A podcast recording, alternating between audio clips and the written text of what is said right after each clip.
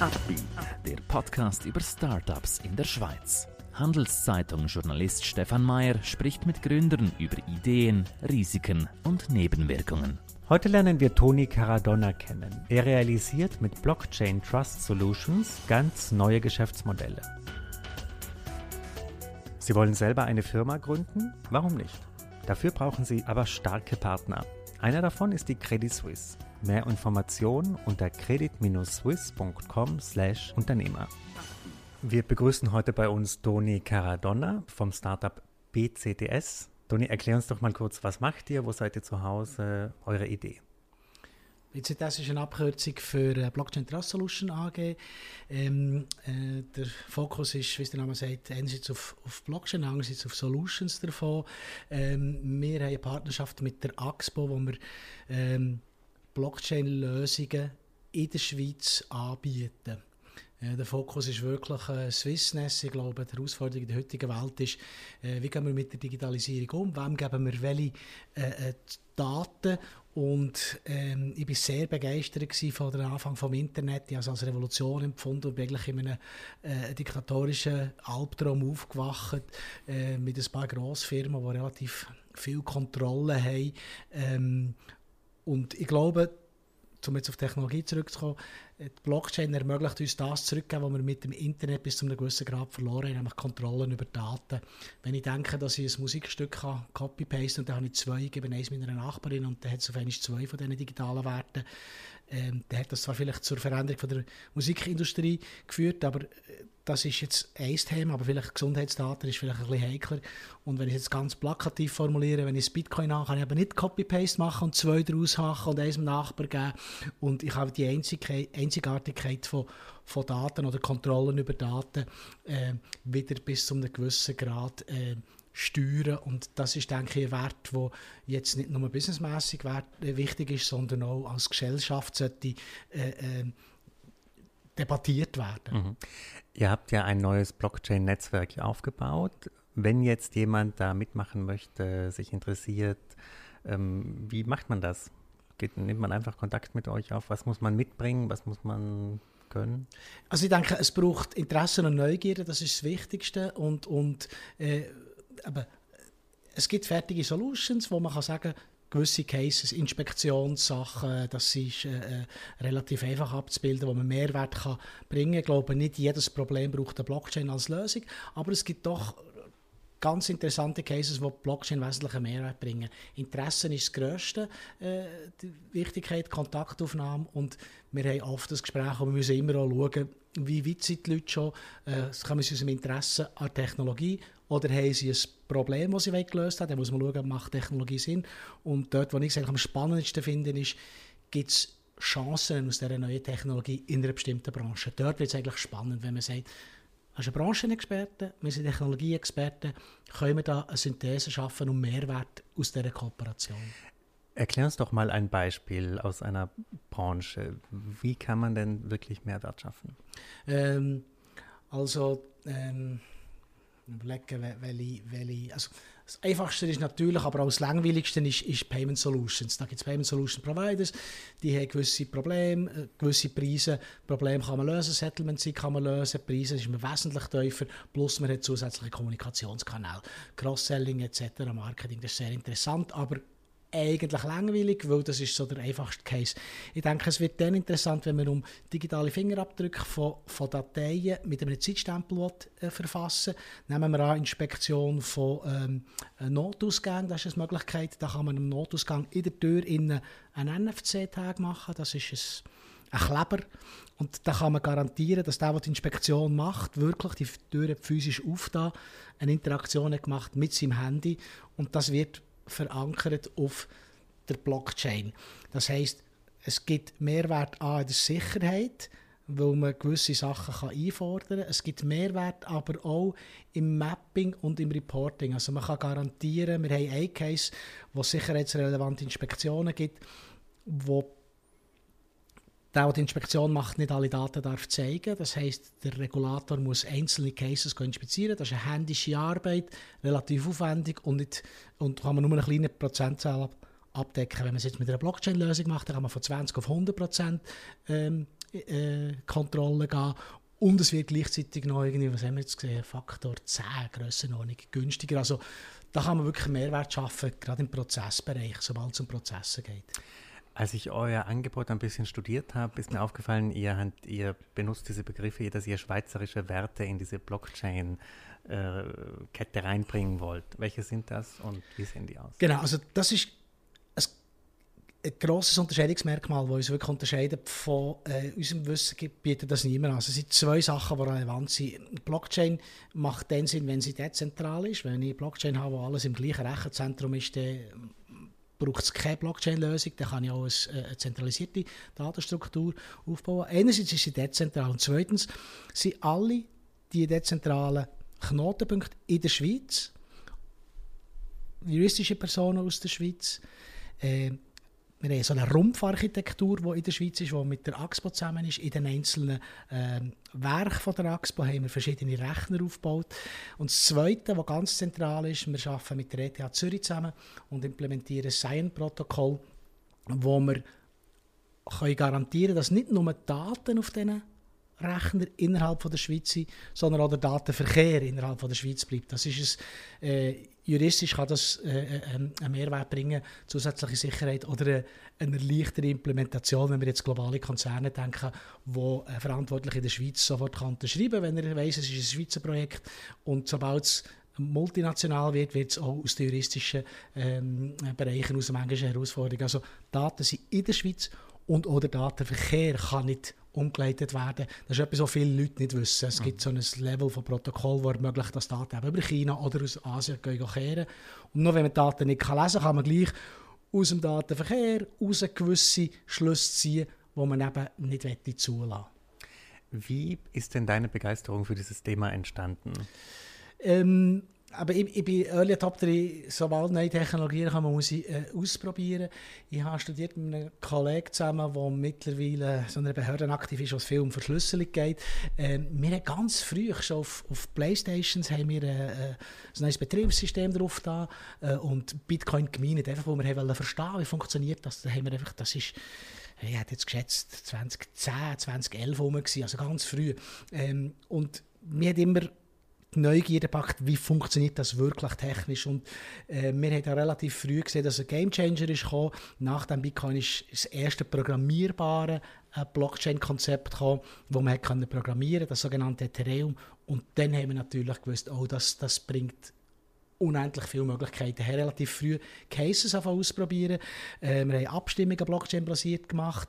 Wir haben Ticketing Blockchain-basiert gemacht. Wir haben ähm, das ist übrigens auch ein sehr grosser Mehrwert, den man kann, äh, erreichen kann. Ticketing-Services, Unverfälschbarkeit von Ticket. Äh, man kann Schwarzmarkt unterdrücken oder wenn es Schwarzmarkt gibt, es Rat partizipieren oder Sekundärmarkt, sagen wir mal. Äh, und ich habe nachher relativ früh auch schon, äh, wenn ich das richtig interpretiere, äh, mit grossem Widerstand von der Nationalbank private digitale Schweizer Franken emittiert und dort hinter den Kulissen noch relativ viel Unruhe gestiftet. Das ist meine Interpretation.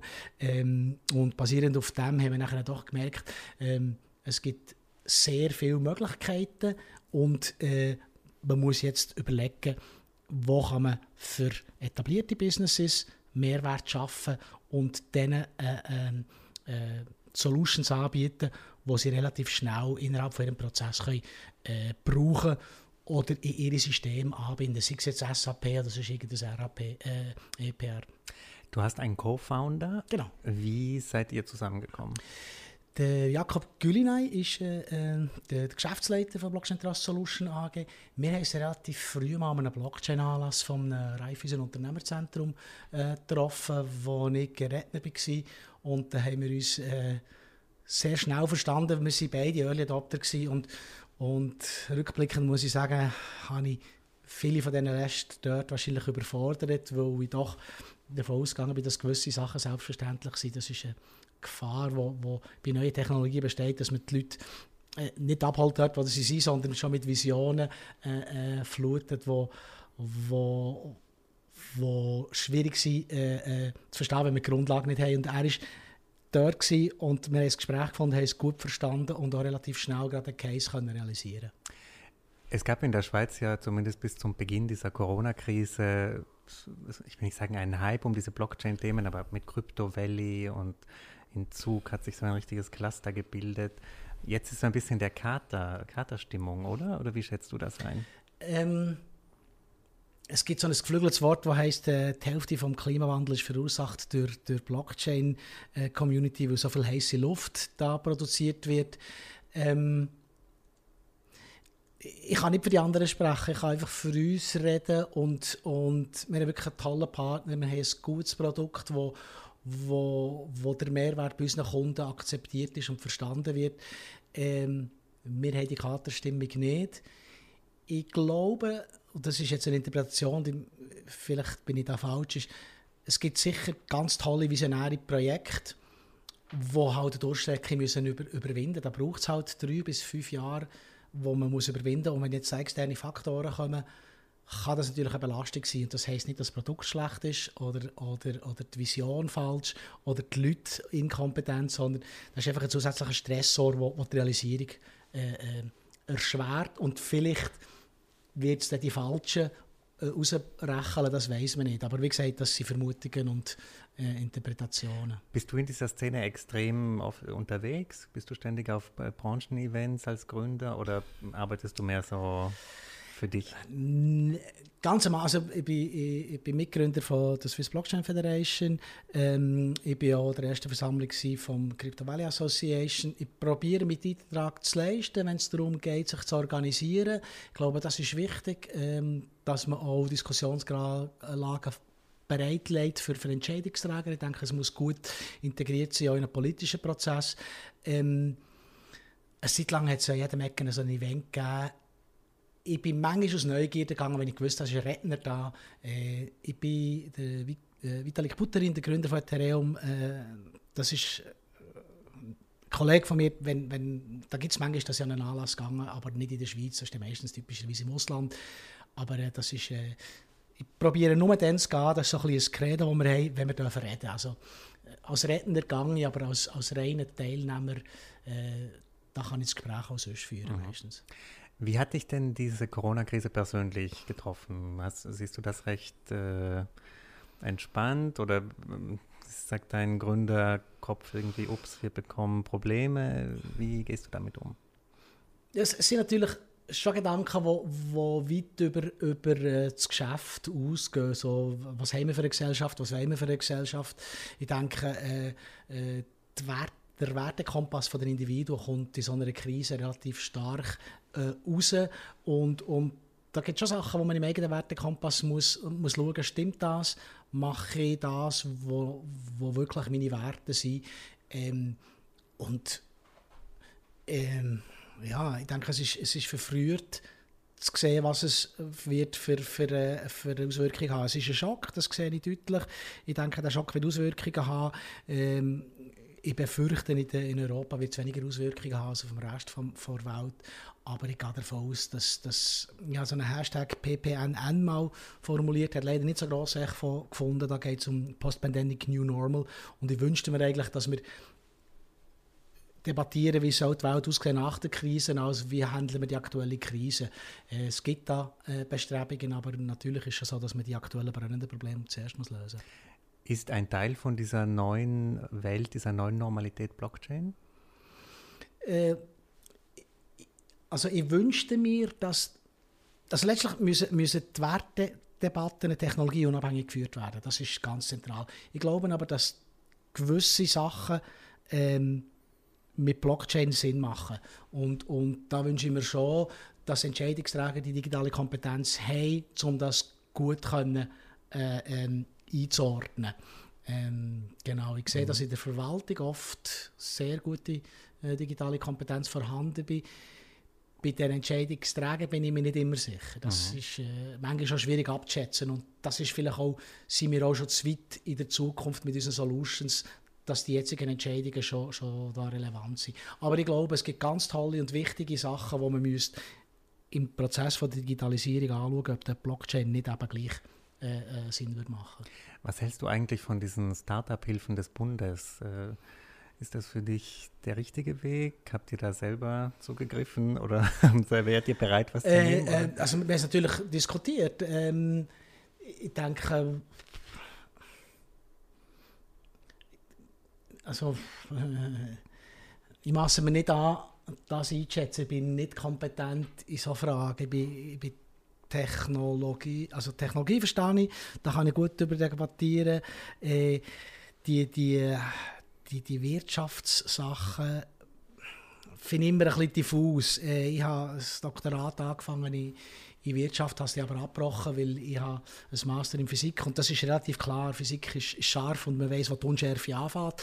Ähm, bei den Wirtschaftsfragen ist es manchmal schwierig und sehr komplex. Und im Unterschied zu komplizierten Sachen, ein kompliziertes Problem kann ich schnell lösen. Vielleicht ist es aufwendig, ein AKW ist kompliziert, brauche eine gute Bauanleitung, aber das kann man lösen. Aber wenn es komplex wird, dann gibt es vielleicht nicht eine Lösung. Ein Ökosystem kann komplex sein, oder eine Beziehung, eine Heirat ist komplex, dann kann ich nicht das machen und dann passiert das.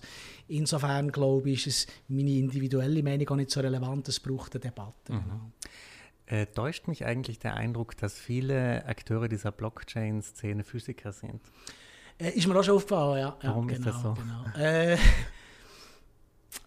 da habe ich mir noch nie überlegt, warum das so ist. Ich kann mir vorstellen, dass Neugierde, Neugierde etwas ist. Ich kann mir auch vorstellen, dass der revolutionäre Aspekt, den die Technologie gebracht hat, äh, erkannt wird von Leuten, die sich schon mal so Revolutionen müssen ertragen Also die Vorstellung, dass die Welt eben nicht deterministisch ist, wenn man das als Physiker irgendwann begreift, und man kann es zwar verstehen intellektuell, aber irgendwann versteht man es auch emotional, dann denke ich, das, ist, das schadet mir jetzt, wenn ich davon rede. Also, dass es eben nicht so eine äh, äh, äh, deterministische Welt ist und das ist eine Revolution im, im, im Verständnis von wie die Welt aussieht. Und als ich die Blockchain das erste Mal begriffen habe, habe ich gemerkt, oh, das ist auch revolutionär im Konzept, wie man mit Digitalität, also mit digitalen Daten umgeht. Mhm. Wenn uns jetzt jemand zuhört, der vielleicht selber ein Startup gründen will, du hast viel Erfahrung, bist selber aktiv in einem hochinnovativen Bereich. Was muss man denn mitbringen? Welche Charaktereigenschaften soll man haben, welche besser nicht? Also ich, ich denke, Durchhaltewille ist absolut zentral. Ähm, äh, man muss visionär sein, man muss Pareto-effizient sein, aber ich glaube, man muss auch ein gutes Team sein, es längt eben nicht. Es muss jemand sein, der nachher den Finger drauf hat, jemand, der auf das Budget schaut, jemand, der nachhakt, jemand, der in Verkauf geht, äh, jemand, der Marketing macht. Ich glaube, es braucht ein gutes Team und es braucht auch ein Urvertrauen. Also, ich habe tolle Projekte gesehen, wo alles gestimmt hat, wo man gesagt Kriterien, all tick the box. Ich gleich nicht weiterkommen. Ich denke, es braucht auch eine Portion Glück und das kann man nicht erzwingen. Wie teilt ihr euch die Rollen auf beim Team? Also ich bin ganz klar äh, Technik äh, verantwortlich, äh, bin, bin auch CTO und, und der Jakob ist, ähm, ist äh, eben Geschäftsführer, äh, er ist auch im Verkauf und der Akquise tätig, äh, alles was Verhandlung ist, das übernimmt er. Mhm. Skizziere uns doch mal, wo du euer Projekt in ein paar Jahren siehst also ganz forsch formuliert kann man schon sagen, äh, wir möchten eigentlich ähm, Mission Critical Infrastruktur im digitalen Bereich sein. Also das habe ich noch nicht erwähnt, unsere Blockchain-Lösung ist auch dunkeltauglich. Dank der Infrastruktur von der AXPO können wir garantieren, äh, dass es eben äh, unter bestimmten Bedingungen weiterläuft, wenn andere systemrelevante Sachen nicht mehr funktionieren. Äh, wir zeigen immer so ein Bild von, vom Bundesamt für Bevölkerungsschutz, wo Risiken dargestellt werden. Die eine Achse ist die Wahrscheinlichkeit und die andere Achse ist ähm, ähm, also nicht die Häufigkeit und die andere Achse ist der Impact finanziell. Und dort gibt es irgendwie Flüchtlingswellen, ist relativ weit oben links. Und da haben sie immer gesagt, ah ja, stimmt, haben wir mal erlebt. Und dann oben rechts ist irgendwie äh, Pandemie und äh, Blackout. Oder? Und die Leute haben es immer ein bisschen ausgelacht. Ja, die, die thematisieren Sachen, die überhaupt nicht äh, wahrscheinlich sind. Jetzt haben wir Pandemie und es ist wirklich oben rechts, gerade neben dem Blackout und das ist Zeithorizont, wenn ich es richtig in der Größe noch nicht 30 Jahre, oder? Alle 30 Jahre gibt es so etwas. Und, und wenn wir jetzt sagen, also es kommt ein Blackout und wir haben eine Mission Critical Infrastruktur, die gewisse Sachen noch, noch ermöglicht, dann hoffe ich schon, dass wir dort schweizweit systemrelevant werden sein. Ich sehe noch zwei andere Player, dass wir einer von diesen drei äh, Player werden sein. Das hieße, wenn, ich meine, Blackout ist, ist, kann ja auch mit einem Lockdown auf uns zu, zukommen. Also das wär, eigentlich wäre die eine, könnte Blockchain ja wie so eine Versicherung für uns sein vor dem nächsten großen Blackout oder Lockdown. Oh, das ist eine gute Idee, die mir gerade auf. ich habe es noch nie sagen, aber es ist mhm. tatsächlich so. Mhm. Also äh, der Versicherungsaspekt ist natürlich jetzt hoch, hoch reguliert, aber, aber äh, sagen wir mal Absicherung, da gibt es sicher gewisse Elemente, die man mhm. detailliert anschauen Kannst du dir vorstellen, irgendwann, sage ich jetzt mal, wieder in so einer Corporate-Kultur zu arbeiten, so einem größeren Betrieb oder würdest du sagen, da passt du gar nicht mehr rein? Nein, ich habe auch nie in diesem Bereich gearbeitet. Ich habe in der Forschung kurz wo das ist das, was am ehesten noch corporate war. Ich habe sonst immer Firmen gehabt, Firmen aufgebaut oder Firmen verkauft. Ähm, nie, nie jetzt in einem Grosskonzern äh, gewesen. Genau. Äh, in der Forschung habe ich gearbeitet, dort es auch stark äh, ähm, äh, dort habe ich das äh, Kompetenzzentrum der Informatik geleitet vom Nationalen Forschungsschwerpunkt. Ähm, und dann aber eben gemerkt, ich habe, ich habe Sachen, die ich muss realisieren muss, wo ich auch bereit bin, gewisse Risiken einzugehen, äh, unternehmerische Risiken.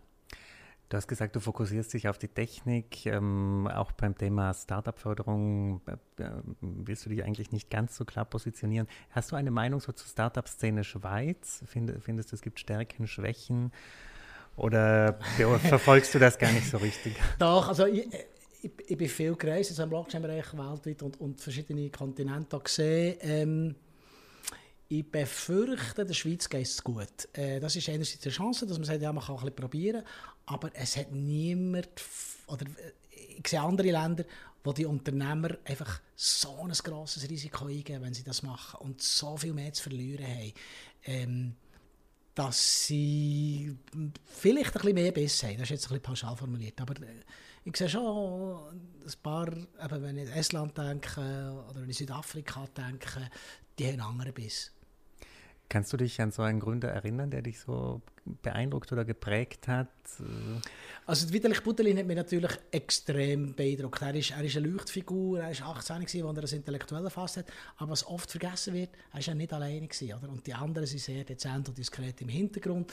Äh, ohne die wäre das nicht gegangen oder äh, wären schlimme Sachen passiert. Und ich bin froh, dass... Und er ist, was mich wirklich fasziniert hat, er ist von einer Vision ausgegangen, hat die technisch abbildet und er ein Team gehabt, das hat, hat legal können realisieren wo, wo, er hat sich auch nicht eingemischt irgendwie in, in, in, in Debatten, die nichts mit der Sache, er ist immer sehr sachlich, das hat mich sehr, hat mich sehr fasziniert. Es gibt ganz einen jungen Typ aus ähm, äh, Südafrika, der hat auch ein wahnsinnig visionäres Projekt.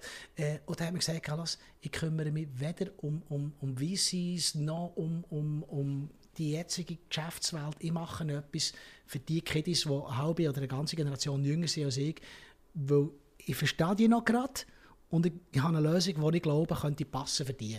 Und der hat so einen Zeithorizont und so eine klare Vision, die nichts mit der jetzigen Welt zu tun wo ich auch wieder denke, ähm, der, der hat eine Vision auch, was, was gesellschaftliche wichtige Werte sind und, und der probiert die dort auch anzubilden.